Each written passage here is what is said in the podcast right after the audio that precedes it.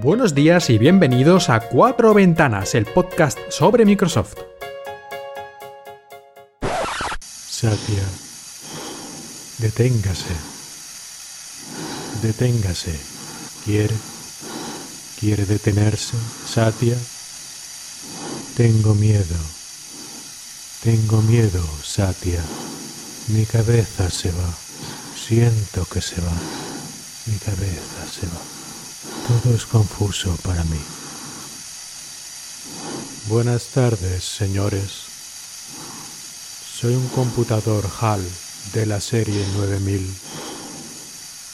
Me pusieron en funcionamiento en la fábrica Microsoft en Redmond, Washington, el 12 de enero de 1992. Mi instructor fue el señor Gates. Me enseñó una canción. Si usted quisiera, podría cantársela.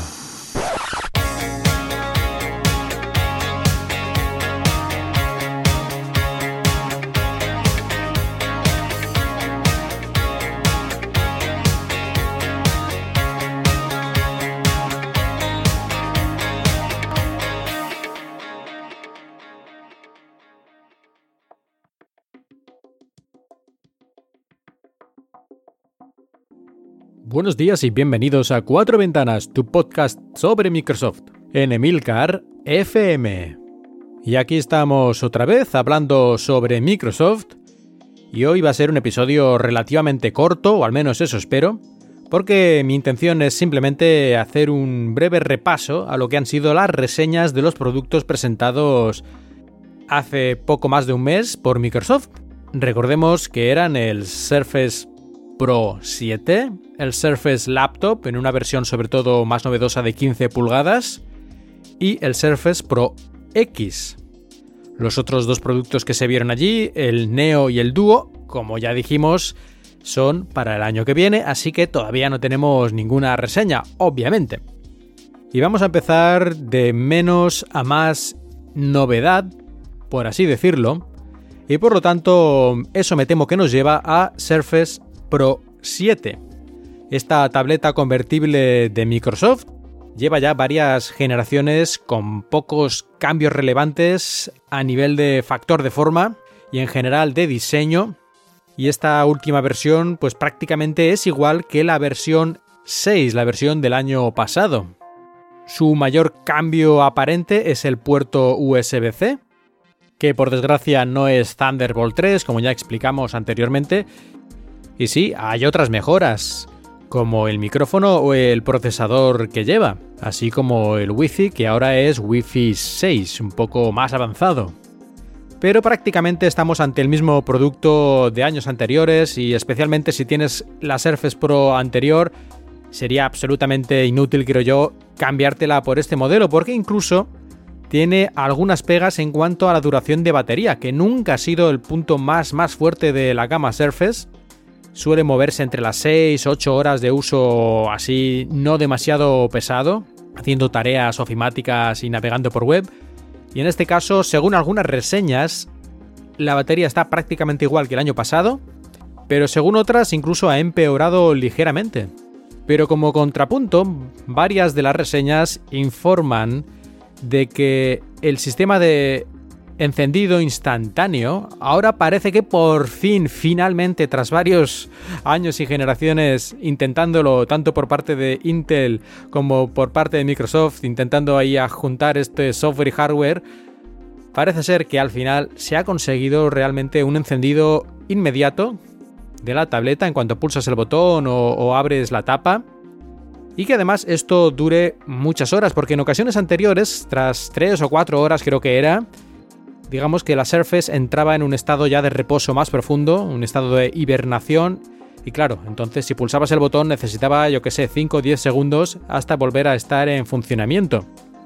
Y en cambio ahora, según he leído en algunos lugares, creo que puede estar hasta 72 horas en modo de stand-by, este modo de despertar instantáneo, y funciona muy bien. Alguno de los redactores indicaba que en su caso, mientras estaba simplemente ajustando el soporte, para poner la Surface en la mesa, ya en ese tiempo, uno o dos segundos, ya estaba no solo perfectamente encendida y funcionando, sino que ya había detectado su cara mediante la cámara y Windows estaba ya listo para ser usado. Y me temo que no hay mucho más que decir de la Surface Pro 7. Como ya dije en el episodio anterior, probablemente esta sea la última versión con este factor de forma y para el año que viene tengamos una versión totalmente remozada o, y esto ya es más especulación y bastante menos probable, con la mejora de los procesadores ARM y la emulación de 64 bits, la Surface Pro X pasa a ser la única Surface convertible de la gama. Porque si la Surface Pro 7 se convierte en un diseño más parecido a esta X, entonces la diferencia será prácticamente solo el procesador, que uno sea Intel y el otro sea ARM. No lo sé, veo que sería un poco confuso, ¿no? Todo esto. Pero en fin, no lo sé, ya veremos el año que viene por dónde nos sale Microsoft, sobre todo teniendo en cuenta que en ese momento ya tendremos también la Surface Duo y la Surface Neo. Por lo que tal vez haya que recortar por algún lado tantos productos con nombre Surface enfocados a distintos segmentos del mercado. Se avecinan tiempos interesantes, eso sin duda. Y el siguiente producto del que vamos a ver cómo han quedado finalmente sus reseñas es el Surface Laptop 3, pero nos vamos a centrar sobre todo en el Surface Laptop 3 de 15 pulgadas con procesador AMD ya que es la mayor novedad. El de 13 pulgadas y media tiene pocas mejoras respecto al del año pasado, prácticamente se queda igual, con algunas cosillas, igual que hemos visto en la Surface Pro 7. Pero lo que más teníamos todos ganas de ver era cómo había ido la cosa con estos nuevos procesadores de AMD. Y me temo que por desgracia no ha sido la cosa como nos hubiera gustado y es que la potencia de la CPU es menor que si fuera con un procesador Intel. Lógicamente no es una debacle, pero sí es menor. Y es cierto que la mejora de la potencia de GPU compensa en cierta manera esta pérdida de CPU, pero por desgracia también lo que no compensa de ninguna forma es la pérdida de batería, de duración de batería que se queda en unas 9 horas para navegar por la web y ese tipo de tareas no demasiado pesadas. Y no es que eso sea terrible, pero es que el Microsoft Surface Laptop 2 del año anterior tenía unas 2 horas más de batería en la misma tarea y estamos hablando del modelo de 13,5 pulgadas, que tiene una batería más pequeña. Y si lo comparamos con otros PCs como un HP Spectre o o un Huawei MateBook X Pro, la cosa se diferencia, se distancia aún más. O el propio Microsoft Surface Book 2 tiene casi 3 o 4 horas más de batería, es decir, hay una diferencia bastante importante. Así que resumiendo, yo creo que este procesador todavía no estaba listo, creo que el año que viene AMD sí tendrá procesadores más competitivos en el campo de los portátiles donde la eficiencia energética es crucial además de la potencia y habrá mejorado también la capacidad de su CPU porque tienen una nueva versión prácticamente a punto de salir. Al menos para compensar esta batería no demasiado buena, tampoco desastrosa, hay que tenerlo en cuenta. Las nuevas Surface, tanto este Laptop 3 como la Pro 7, tienen carga rápida. Y de hecho es uno de los portátiles que más rápido carga. En dos horas puedes cargar la batería completamente, cuando muchos otros portátiles tardan hasta una hora más. De hecho, el propio Microsoft Surface Laptop 2, que mencionaba hace un momento que le dura la batería un par de horas más, tarda más de una hora extra en cargar su batería completamente. Y lo mismo prácticamente para el Surface Book 2. Así que bueno, un poquito puede compensar que tenga esta carga rápida, tanto el laptop 3 como la Pro 7. Y además se puede cargar por el USB-C. En el caso de que estemos de viaje y no queramos llevarnos tantos cargadores, podemos llevarnos un solo cargador USB-C, tanto para el teléfono como para una tableta y este portátil o el Pro 7, y utilizarlo tal vez, dependiendo ya de la potencia de ese cargador USB-C, no sea tan rápido ya, pero por lo menos no tenemos que llevar tantos trastos. Así que resumiendo, el Surface Laptop 3 es un buen portátil, muy similar a lo que ya había antes, es decir, si a ti te gustaba el Surface Laptop 2, la versión de 13,5 pulgadas y todo eso, seguramente si necesitas una pantalla un poco más grande te va a gustar. Y si no era el caso, por ejemplo porque piensas que tiene pocos puertos de conexión o lo que sea, pues vas a estar en las mismas porque es básicamente lo mismo, solo que la pantalla es un poco más grande. Y además tenemos este un poco de sí pero no del nuevo procesador AMD y es curioso porque sí que existe una versión del Surface Laptop 3 de 15 pulgadas con procesador Intel, pero parece ser que en principio solo lo van a vender a empresas aunque he visto algunos informes un poco contradictorios al respecto de que en algunas tiendas, por lo menos en Estados Unidos, tiendas Microsoft, sí se podía pedir la versión Intel así de manera más o menos normal. No lo sé, yo todavía esto no lo acabo de tener muy claro cómo está el asunto. Pero habría que tener en cuenta en ese caso, aunque lo puedas pedir, que son unos 100 dólares o 100 euros más. Y no es que sea precisamente barato este portátil ya desde la base. Y si además le añadimos más RAM o más almacenamiento, la cosa la verdad es que se dispara un poquito demasiado para mi gusto. Y llegamos a lo más novedoso de este trío que presentó Microsoft, y es la Surface Pro X.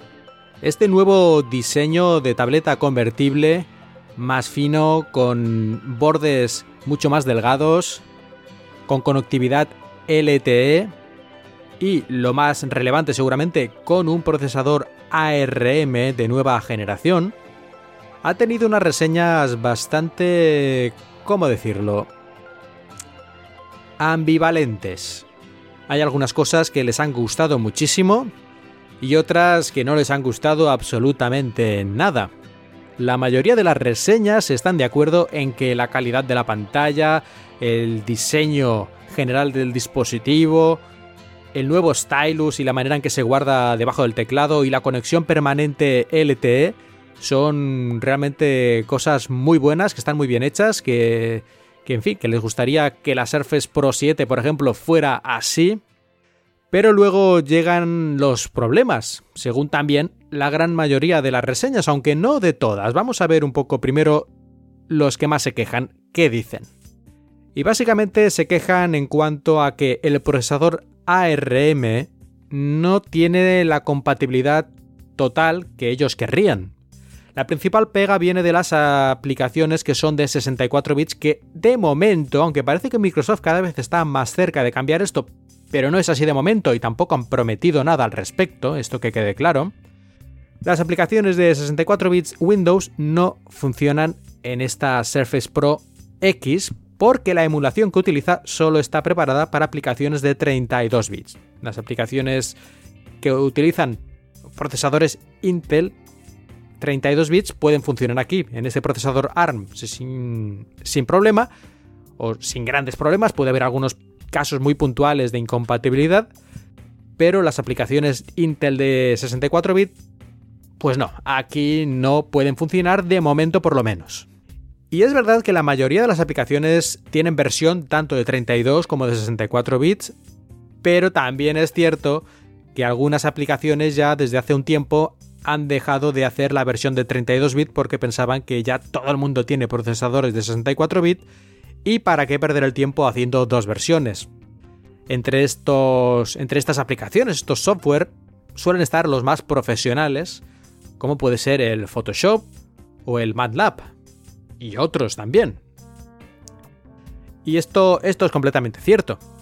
Esto es completamente cierto, esta pega, este problema, pero también depende mucho del uso que tú hagas de un dispositivo. Yo conozco mucha gente que utiliza sus PCs que no necesitan ninguna de estas aplicaciones profesionales pesadas, que lo utilizan para navegar por internet, escribir correos electrónicos, ver eh, Netflix y otras aplicaciones de vídeo, escuchar música y pequeños jueguecitos y tal, y en su vida van a utilizar Photoshop, en su vida van a utilizar MATLAB, en su vida van a utilizar un entorno de programación, etcétera, etcétera, etcétera. Y si ese es el caso, realmente esta pega desaparece. Y yo creo que hay más gente que realmente no necesita aplicaciones de estas que solo están en 64 bits que lo contrario. Lo que pasa es que muchas de estas personas que hacen reseñas pues son hasta cierto punto usuarios digamos bastante serios de computadoras porque precisamente se dedican al mundo de la tecnología. Y entonces para ellos pues es importantísimo, imprescindible que esté el Photoshop. Yo, sin embargo, en vez del Photoshop, utilizo el GIMP, que es un programa de edición de imágenes de software libre, que sí tiene versión de 32 y de 64 bits, por lo que en mi caso esto no me afectaría. O Audacity, con el que estoy grabando este podcast, también tiene versión de 32 y de 64 bits. Así que en mi caso particular, en principio no me traería ningún problema utilizar una Surface Pro X, y si yo, que soy un usuario no súper avanzado, pero que tampoco soy un novato, puedo utilizarla, pues yo creo que muchísima otra gente no debería tener problemas. Y el rendimiento, que en ocasiones ha sido un poco problemático para estos productos con Windows funcionando sobre ARM, en esta ocasión ha tenido pocas quejas. Obviamente no es tan potente como la Surface Pro 7, o el laptop, porque utilizan procesadores que gastan mucha más energía y son, pues eso, más rápidos. Pero no es una de las quejas que más he escuchado. De hecho, al contrario, la mayoría estaban sorprendidos porque iba bastante mejor de lo que ellos se habían imaginado. E incluso utilizando varios monitores conectados a esta Surface Pro X, la cosa iba bastante suave, o por lo menos perfectamente usable. Y eso sería un caso un poco extremo, ¿no? Lo de tener varios monitores conectados a este tipo de dispositivo cuyo uso principal, en teoría, es la portabilidad, ya que se basa en eso, en ser más ligero, en ser más fino y en tener conexión permanente LTE. Aunque eso choca ligeramente con la duración de batería, que yo diría que es la segunda queja más grande que han tenido la mayoría de los reviewers. Y es que la falta de grosor del dispositivo trae desgraciadamente que la batería también es más fina y por lo tanto hay menos cantidad de energía que puede almacenar. Y esto al final, a pesar de que el procesador ARM utiliza menos energía que los Intel, nos lleva una vida de batería de 6-7 horas para un uso así normal, que es incluso menor que la Surface Pro X que mencionábamos antes. Pero un poco volvemos a lo mismo, depende del uso. Si el dispositivo este lo llevas para ir por ahí y de vez en cuando escribir un par de correos electrónicos, revisar un, un proyecto que te han enviado, tomar unas notas manuscritas, dibujar un boceto y mandarlo por correo y ese tipo de cosas, pero luego continuar con tu ajetreo yendo de aquí para allá, pues seguramente 6 o 7 horas de batería es suficiente. Y esto unido también a la carga rápida, que como he dicho antes tiene toda la gama este año, hace que en poco más de una hora puedas cargar la batería. Y esta duración de la batería es, esto hay que tenerlo en cuenta también, utilizando la conexión LTE todo el tiempo. En todo caso, yo reconozco que esperaba algo más, 8, 9, incluso tal vez 10 horas de duración de batería, por lo menos en tareas sencillas de escribir correos y cosas así. Pero no ha sido posible. En todo caso, y resumiendo, la Surface Pro X creo que sigue siendo un producto muy interesante si se ajusta a tus necesidades.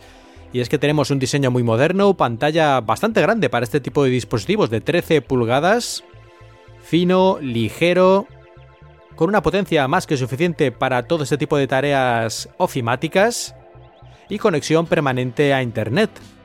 Yo creo que si me dieran a elegir, entre la Pro 7 y esta, sin duda me quedaría con esta X. Porque para tareas más pesadas, para hacer... Eh, para utilizar programas que requieren una gran capacidad de proceso, ni una ni la otra creo yo que me serviría. Y para eso ya tengo un portátil bastante más pesado, que tiene 6 núcleos, 32 GB de RAM y todo ese tipo de cosas en casita. Y para ir por ahí me parece que esto sería ideal, francamente. Ojalá, ojalá pudiera probarlo Microsoft. Si me estás escuchando ya sabéis dónde vivo y si no me mandáis un mensaje y yo aquí estaré encantado de estar esperando delante de la puerta como un perro con la lengua afuera a que llegue un paquete con una Surface Pro X de prueba. Y algo que ya mencioné en el episodio anterior y que beneficia a parte de la familia Surface de este año es que Microsoft se ha esforzado en que sean productos más reparables e incluso que se pueda ampliar el almacenamiento SSD. La Surface Pro X, por ejemplo, tiene esta capacidad. Podemos abrir una pequeña tapita, como ya explicamos, y sacar y meter el disco SSD que nosotros queramos. Eso sí, tiene un formato bastante peculiar, pero supongo que en el mercado se podrán encontrar cada vez más, ya que se pondrá de moda si más productos lo utilizan. Pero no solo eso, la Surface Pro X también ahora es mucho más fácil separar, digamos, el cristal, el dispositivo frontal, la parte frontal del resto del aparato si hay que repararlo. Antes tenías que utilizar una pistola calentadora para deshacer el pegamento que lo sujetaba y otro tipo de cosas así un tanto problemáticas, sobre todo para alguien que no sea un experto. Pero ahora esto ya no es así. Todavía hay que tener un poco de nervios de acero para hacerlo sin romper nada. Pero es una gran mejora según dicen los expertos de iFixit. Y además ahora los puertos como los USB son modulares, es decir, que si se estropean o algo se pueden cambiar de manera fácil sin tener que soldar o desoldar cosas en la placa principal. Bueno, estos y otros pequeños detalles hacen que los de iFixit, como decía, le hayan puesto una nota de 6 sobre 10 en cuanto a reparabilidad, lo cual está muy bien, teniendo en cuenta que en productos anteriores les ponían un 0 o un 1 o por ahí va la cosa. El iPad Pro, como comparación en un producto de este estilo, tiene 3 puntos sobre 10. Pero no solo la Surface Pro X se beneficia de esto, sino también el Surface Laptop. Ahora podemos desmontarlo mucho más rápido, como ya se vio incluso en la propia presentación de Microsoft ya que debajo de sus patitas tiene unos tornillos que podemos aflojar con un simple destornillador tipo Torx y podemos quitar la parte del teclado, la parte superior, también de manera relativamente sencilla si queremos arreglar algo o cambiar el almacenamiento, por ejemplo. En este caso un formato más estándar M2. Por desgracia la batería no es tan fácil de cambiar, hay algunas cosas sí que están puestas con pegamento y es más, en fin, más probable que nos carguemos algo si lo intentamos. Pero incluso así ha conseguido el Surface Laptop 3 de 15 pulgadas 5 puntos sobre 10 en iFixit, lo cual está muy bien, aunque no sea perfecto ni mucho menos, porque versiones anteriores tenían un 0. De hecho, intentaron abrir el Surface Laptop original y literalmente se lo cargaron, lo rompieron intentando abrirlo, lo destruyeron. Esperemos que la cosa vaya mejorando cada año y nos olvidemos un poco de esas de esos dispositivos que se estropeaba una pequeña parte y prácticamente había que tirarlo a la basura o era imposible de arreglar de una manera razonable. Eso es que debería haber estado, yo diría que incluso prohibido fabricar algo así. Lo siento, porque a lo mejor ahí se pierde un poquito de, de delgadez o de alguna otra cosa en los dispositivos que utilizamos, pero bueno, ha demostrado Microsoft en estos Surface Pro X que se puede encontrar por lo menos un equilibrio más razonable. Y nos vamos acercando ya al final de este podcast más breve de hoy, pero yo querría comentar un par de noticias breves o curiosas, y la primera precisamente es más curiosa que otra cosa, es el Microsoft Project Silica o el proyecto Silice de Microsoft y este proyecto, que no es para consumidores, pero sí tiene cierta gracia, es un sistema de almacenamiento a largo plazo de datos. Un almacenamiento masivo de datos a largo plazo, porque ya sabéis que hoy en día, como todo está digitalizado, cada vez es más importante encontrar alguna manera de preservar los datos a largo plazo. Y cuando digo a largo plazo no me refiero a 10 años, sino cientos o incluso miles de años porque muchos de los sistemas de almacenamiento que utilizamos a diario, los SSD, los incluso todavía los Blu-rays o discos ópticos y otro tipo de cosas, duran pues 5, 10 años, mm, a lo mejor 20, no sé, pero quiero decir que tiene una vida bastante limitada y no podemos fiarnos de eso para almacenar la ingente cantidad de datos que genera la humanidad. Y bueno, estoy hablando de una pequeña, ¿eh? digamos de los importantes. Obviamente no. Los vídeos de YouTube, mira, si se pierden, mala suerte, ya haremos más. Pero hay cosas que realmente son importantes que hay que preservar y siguen siendo terabytes y terabytes de datos. Millones de terabytes. Pues este proyecto de Microsoft busca precisamente eso, buscar una manera relativamente barata y que dure mucho tiempo de almacenar cantidades ingentes de datos. Y esto lo han logrado, o por lo menos están trabajando en ello, creando una especie de bloques de cristal de gran pureza que tienen unas pequeñas hendiduras en las que con un láser pueden ir marcando si hay un bit, digamos un 1 o un 0. Esto lo estoy obviamente simplificando mucho, pero para que nos entendamos. Es que estos pequeños bloques de 2 milímetros de grosor pueden tener más de 100 capas grabadas y almacenan de momento unos 75 gigabytes de datos, cada una de estas pequeñas piedrecitas. Se cree que podrían durar aproximadamente, una vez almacenadas, en casi cualquier lugar, porque son bastante inertes en el sentido de que no les afecta la humedad u otros factores ambientales típicos, pues se cree que podría durar más de mil años. Y además tiene un sistema en el que aunque a lo mejor la tecnología se haya perdido de cómo leer esto, en la propia piedra, de una manera legible mediante un telescopio óptico normal, explica cómo leer los datos que hay en su interior. El problema de momento que se han encontrado los investigadores es que es bastante lento hacer esta grabación de los datos. Requiere una semana para grabar estos 70 y pico gigas de datos que puede almacenar cada una de estas piedrecitas. Estos cristales de datos, casi que podríamos llamarlos, ¿no? Esto en muchas películas de ciencia ficción hemos visto cosas similares, ¿no? Como cristales de datos o nombres parecidos que al final son eso. Hasta en 2001, la película de Kubrick, cuando están desconectando a HAL y está sacando sus bancos de datos, son como, como unas cajas de cristal, una especie de bloques de cristal transparente. Así que el futuro parece que se parece al pasado, en cierta forma, ¿no? O la ciencia ficción, en este caso sí parece que hizo una buena previsión de lo que nos traería al futuro. Y termino con otra pequeña noticia, en este caso negativa, porque los Surface Earbuds que se presentaron junto con los otros productos Surface de los que hemos hablado hoy, estos auriculares inalámbricos, pues se han retrasado. No saldrán este año como en principio se preveía, sino saldrán pues seguramente el primer trimestre del año que viene, ya por primavera tal como dijo Panos Panay en Twitter, dijo lo típico, ¿no? De que bueno, que hay algún problemilla, que estamos mejorándolo, que queremos que salgan cuando estén listos y bueno, pues esto es relativamente normal que ocurra, no es la primera vez que incluso grandes empresas en los últimos meses han tenido problemas de este tipo. Supongo que cada vez la tecnología intentan ir un paso más allá y cuando fuerzas un poco la maquinaria estás en terreno desconocido y es más probable, ¿no? Que te ocurran sorpresas de última hora, cosas que no esperabas y tengas que hacer un pequeño retraso. Como tampoco nos va la vida en ello, pues nada, cuando salga ya veremos qué tal están estos Surface Earbuds, qué tal funcionan, cuánto dura la batería y todo lo demás. Hasta entonces, pues nada, habrá que esperar. Y ahora sí, con esto terminamos el episodio de hoy, pero me gustaría hacer mención a un nuevo podcast que hay en Emilcar FM.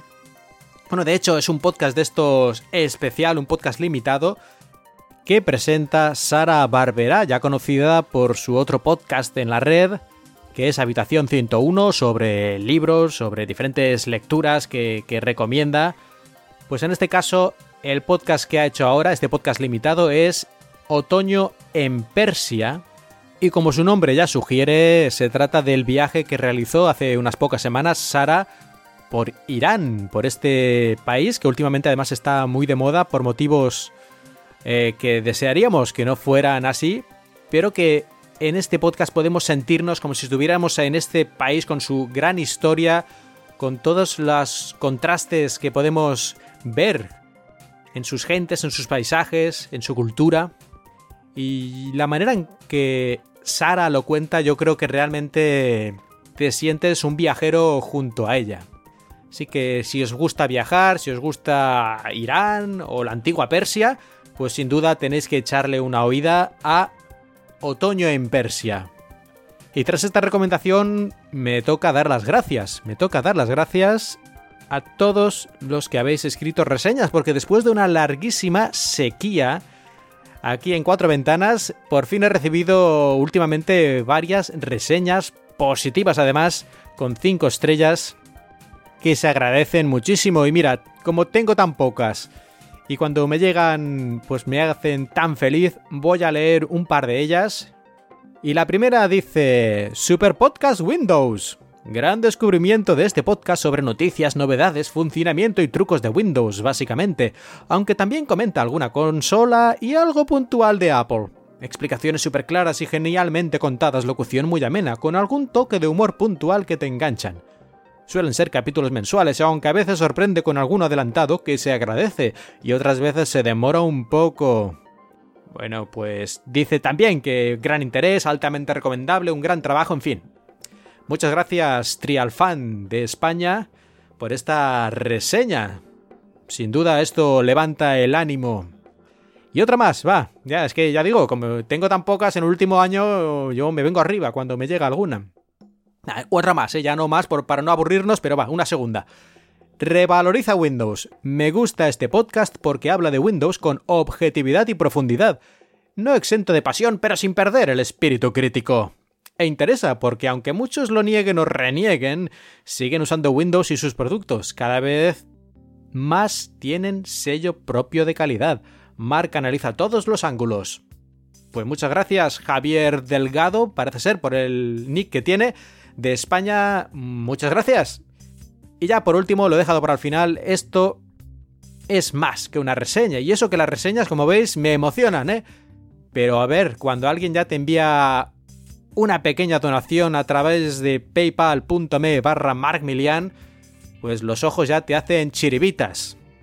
Hasta se lo dije a mi mujer. ¿Ves? ¿Ves cómo esto el podcasting, eh? No, no es solo jiji jaja. Ah, ah, mira, eh, ya, ya, eh, eh, eh, mira, mira, mira, mira, mira. Pues mira, sí. Me mandaron una pequeña cantidad, pero bueno, de hecho pequeña, pero la mayor que he recibido hasta el momento, así que doble, doble alegría y doble sorpresa hace unas semanas y es algo muy de agradecer. Ya digo muchas veces, ¿no? Que, que alguien haga una reseña indica que le gusta realmente tu podcast y pierde, por así decirlo, unos minutos de su tiempo escribiéndote y mostrando su agradecimiento. Pero claro, ya que te envíen dinero, esto que ya nos conocemos todos, esto son palabras mayores. Así que, fin, mm, muchísimas gracias. No, no, no sé ya qué más decir. Y ahora sí, con esto cerramos el episodio de hoy. Yo soy Mark Milian y os he hablado desde Shanghai.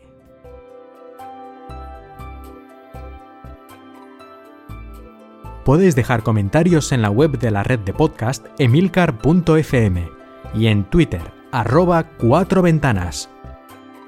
La música que habéis escuchado durante este episodio pertenece a Serakina y Stereo Resonance música con licencia Creative Commons.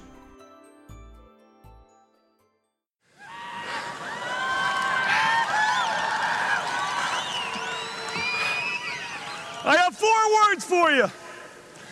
I love this company. Yeah!